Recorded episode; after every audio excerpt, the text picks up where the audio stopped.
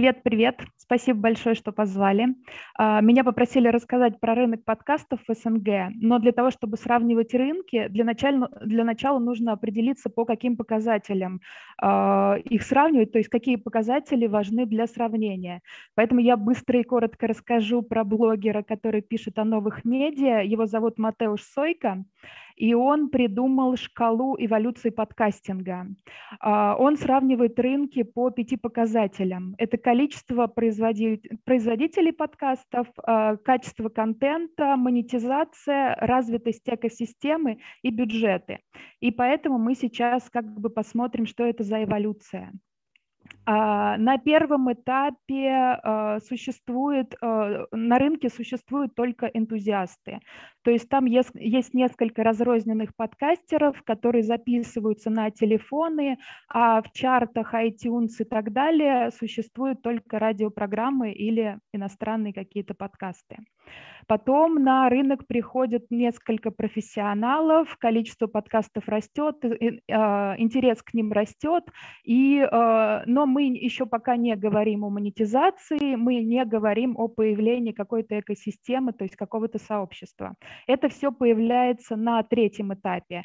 Появляются какие-то профессиональные продюсеры, подключаются студии подкастов, и э, начинается разговор, э, как бы подкастеры соединяются в какие-то небольшие э, сообщества, и начинается обсуждение монетизации. Но на третьем этапе люди пока только говорят про, про монетизацию, то есть этих случаев или очень мало, или э, их вообще нету. Дальше э, как бы получается четвертый этап развития. Э, на этом этапе присуще, этому этапу присуще рост экосистемы, появляется достаточно большое количество подкастов, э, появляется развитая экосистема, появляются студии, контент начинается, появляется студия, и за счет этого качество контента улучшается. То есть это уже не просто запись на телефон, это уже профессиональные микрофоны, э, постпродакшн и так далее. Э, в подкасты, в производство подкастов вкладываются бюджеты, появляется какая-то монетизация. На пятом этапе это уже достаточно интересный а, рынок. А, на этом этапе подкаст – это новая медиа. Им все интересуются, про подкасты все пишут. Здесь так называемая зрелая экосистема, достаточно много игроков на рынке. Это и какие-то медиа, это и независимые инди-подкастеры, это и радио, э, бизнес подключается, создаются какие-то новые подкасты э, для бизнеса, и э, монетизация на этом этапе и платный контент – это норма. То есть люди, аудитория понимают, что за качество и за какие-то интересные проекты нужно платить, и совершенно спокойно за них платят. И последний этап э, – это шестой этап. Э, сейчас считается, что на этом этапе находятся только э, основатели подкастинга, то есть страна США. Здесь достаточно высокая конкуренция среди, среди подкастеров. Здесь э, создаются очень высокобюджетные крутые подкасты в стиле Netflix, то есть такие аудиосериалы настоящие. По подкастам, про подкасты все говорят, они становятся какими-то новостями достаточно серьезными, и по подкастам снимают сериалы, то есть мы уже как бы в США видим такие примеры. А, теперь хочу спросить, как вы думаете, Россия на каком сейчас этапе находится? Покидайте мне э, какие-то ваши, ваши варианты в сообщении. Очень интересно понимать, что вы как бы думаете. Вот. А, теперь непосредственно про рынок. Россия, да, Россия, как вы видите, сейчас где-то между четвертым этапом и пятым этапом. А, э, ближе всего э, к России находится Украина, и поэтому про этот рынок мы сейчас поговорим первый. Итак, рынок подкастов в Украине. Здесь, в принципе, наблюдается достаточно стабильный рост рынка за последние несколько дней. Экосистема здесь зрелая. Как вы видите, есть и медиа, которые занимаются подкастами, есть независимые подкастеры, несколько студий. А, в принципе, если а, рассматривать формат подкастинга, то здесь в основном делают подкасты разговорные. То есть э, два человека общаются, три человека общаются, то есть, но это формат разговорный. Крупные медиа сейчас экспериментируют активно с э, какими-то другими формами подкастов. Например, э, есть научное издание Куншт, которое стало озвучивать свои научные лонгриды. Они приглашают для этого дела каких-то известных селебрити из, музыки, из мира музыки, из мира кино, и они озвучивают научные статьи. Медиа и зоны а, ну, как бы стала, стала создавать а, нарративные подкасты.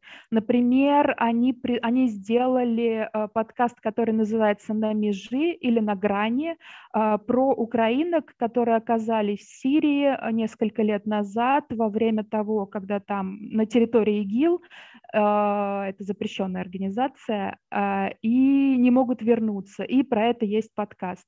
Важный момент для, Укра... для подкастинга в Украине стало, стало то, что глобальная такая платформа, э, которая производит разный контент и является медиаплатформой онлайн-кинотеатром, эта платформа называется MegaGo, они в 2019 году запустили ну, вкладку с аудиоконтентом и с подкастами и спустя год стали запускать собственные подкасты. Например, они э, как бы заинтересованы в создании достаточно дорогих э, нарративных подкастов, и свой первый подкаст, который называется «Куреневка. История киевского потопа». Они создали к 60-й годовщине трагедии, то есть в этом году он вышел. Есть также нарративные подкасты про Чернобыль и э, подкаст, который называется «Феномены о феноменальных людях». Что касается аудитории, для как бы потенциально, потенциально аудитория слушателей достаточно большая, но пока в 40-миллионной стране э, ни один еще подкаст не добился уровня как бы посещаемости и прослушиваемости какого-то медиа. То есть пока это еще, э, пока как бы прослушивание э, подкастов измеряются десятками тысяч, но цифры растут ежегодно, в принципе видно интерес со стороны и рекламодателей, и слушателей. Что касается монетизации, здесь, как и в принципе в нашей стране, э, активно пользуются подкастеры Patreon, Patreon, то есть э, данные, э, люди донатят на любимые подкасты от 1 до 5 долларов в месяц, и, соответственно, подкастеры, конечно, они не окупаются, но они как бы на эти деньги каким-то образом живут. Э, на подкасты, особенно на создание подкастов на украинском языке создаю, э, выдаются гранты. гранты. А, например, гранты выдает Украинский культурный фонд, а, питчинг проводит а, Грамматика радио. Они в этом в 2021 году запустили подкаст, который называется «Пашпорт», про белорусов, которые вынуждены были уехать из Беларуси, но они продолжают свою борьбу. То есть, в принципе, грантовая система здесь как бы тоже работает. Если рассматривать эм, проблемы рынка, то, что сами э, как бы местные подкастеры говорят, это маленькая аудитория, это то, что реклам, рекламные агентства и рекламодатели пока все еще достаточно с, не, с неким недоверием относятся к подкастам, потому что не понимают, как считать э, как бы количество прослушиваний. Пока э, единичные случаи вот именно каких-то коллабораций. И еще такая специфи, такой специфической как бы особенностью рынка является то, что здесь существует два сообщества, и они э, русскоязычных подкастеров и подкастов, которые выходят на украинском языке, и эти сообщества не очень взаимодействуют друг с другом. Но, в принципе, перспективы достаточно большие, прослушивания растут, и верим, что Украина в ближайшее время станет, э, как бы вырвется вперед. Вот. А, следующий, а, про следующую страну, про которую мне хотелось бы поговорить, это Казахстан, потому что Казахстан является лидером, э, подкаст-лидером Центральной Азии.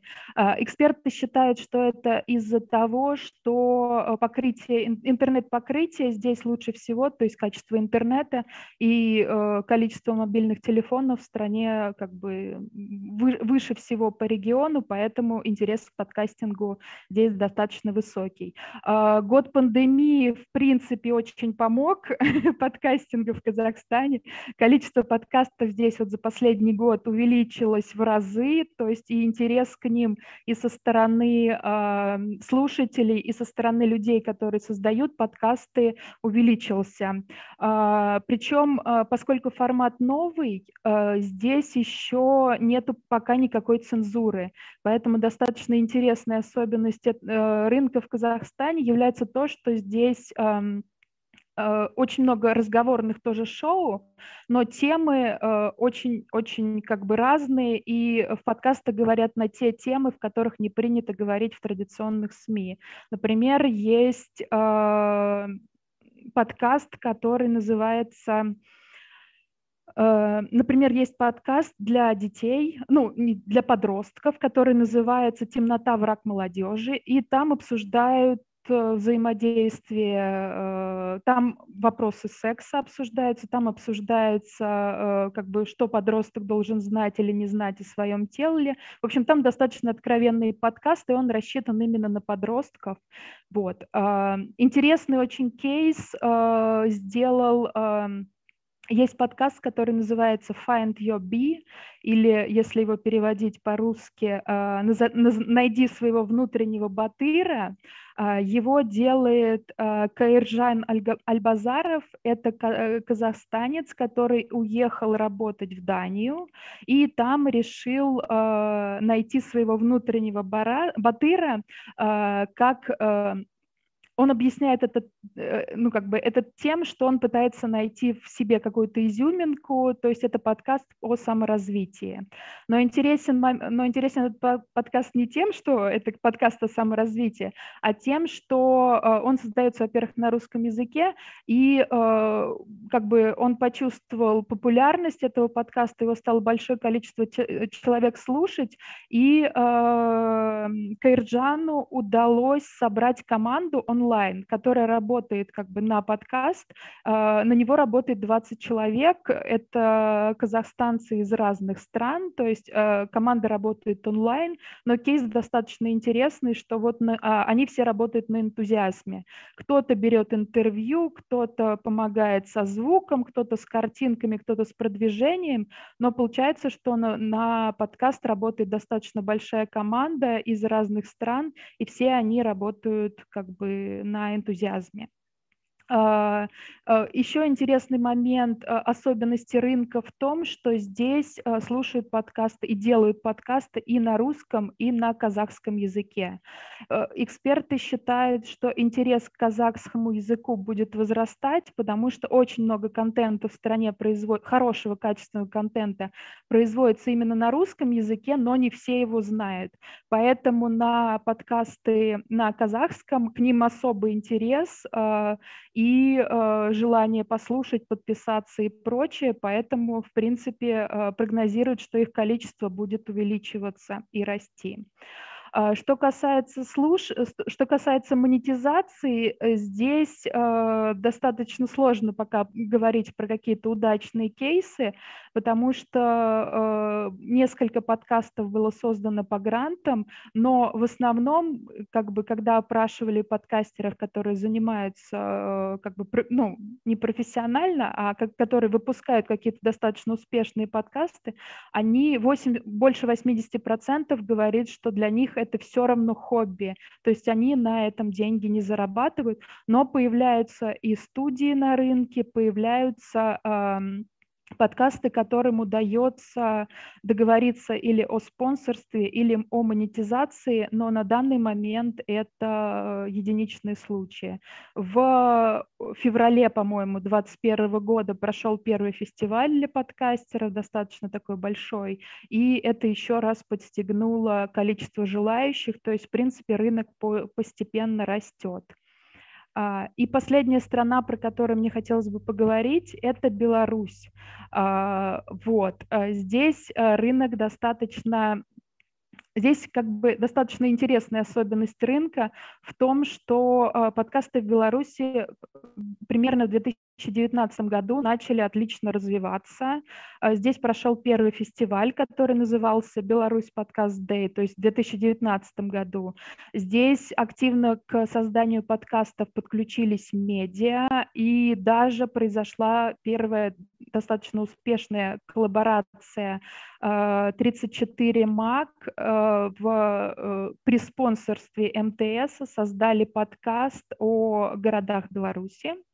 Вот, и, в принципе, это как бы достаточно удачный был метод монетизации. Количество подкастов, опять-таки, стало расти, и независимых, и медиа. Появились студии подкастов, но в 2020 году Э, после известных событий рынок немножко затормозился, то есть многие подкасты просто взяли э, тайм-аут такой достаточно длинный, э, по разным причинам, да, некоторые подкасты просто закрылись или как бы пришлось им закрыться, но это как бы это, к сожалению, произошло, да, и рынок в таком небольшом как бы заморозки сейчас находится, хотя э, все еще появляются проекты, хотя появилась вот подкастерская СМИ, которая делает студия подкастов «Пробел». То есть, в принципе, э, как, какие-то варианты, э, как, как-то рынок немного развивается. Еще особенность белорусского рынка заключается в том, что здесь тоже, как и в Казахстане, подкасты и делают, и слушают на русском и на белорусском языках. Э, даже по отчету Яндекса э, в, за 2020 год в топ-5 входили Куджи, Книжный базар, завали, Заварили бизнес, Одно расстройство и ТЭД по-русски. То есть понятно, что в топы пока выходят э, в основном русскоязычные и подкасты, которые произведены в России, но, э, в принципе, ситуация потихонечку медленно начинает меняться. И в Беларуси по поводу монетизации здесь как бы очень мало успешных кейсов, но забавная ситуация произошла с Патреона, потому что, в принципе, до эм, прошлого года, до лета прошлого года про Patreon ни подкастеры, ни слушатели особо им не пользовались и не знали, но после того, как осенью Patreon власти запретили, к нему, э, ну, таким образом порекламировав его, соответственно, Patreon э, стали пользоваться и донатить на любимые подкасты. Э, что касается общих перспектив по рынкам СНГ, да, все страны потихонечку растут, все в своем ритме, а, появляется, что интересно, да, и что важно, появляются подкасты на национальных языках, и а, как бы продолжают, продолжают появляться подкасты на русском, продолжается, продолжает, э, продолжают находить новые а, методы и способы монетизации, то есть все постепенно растет, каждый в каждая страна растет в своем режиме. Это, собственно, все, что я хотела вам рассказать. Если будут какие-то вопросы, пишите, э, постараюсь ответить.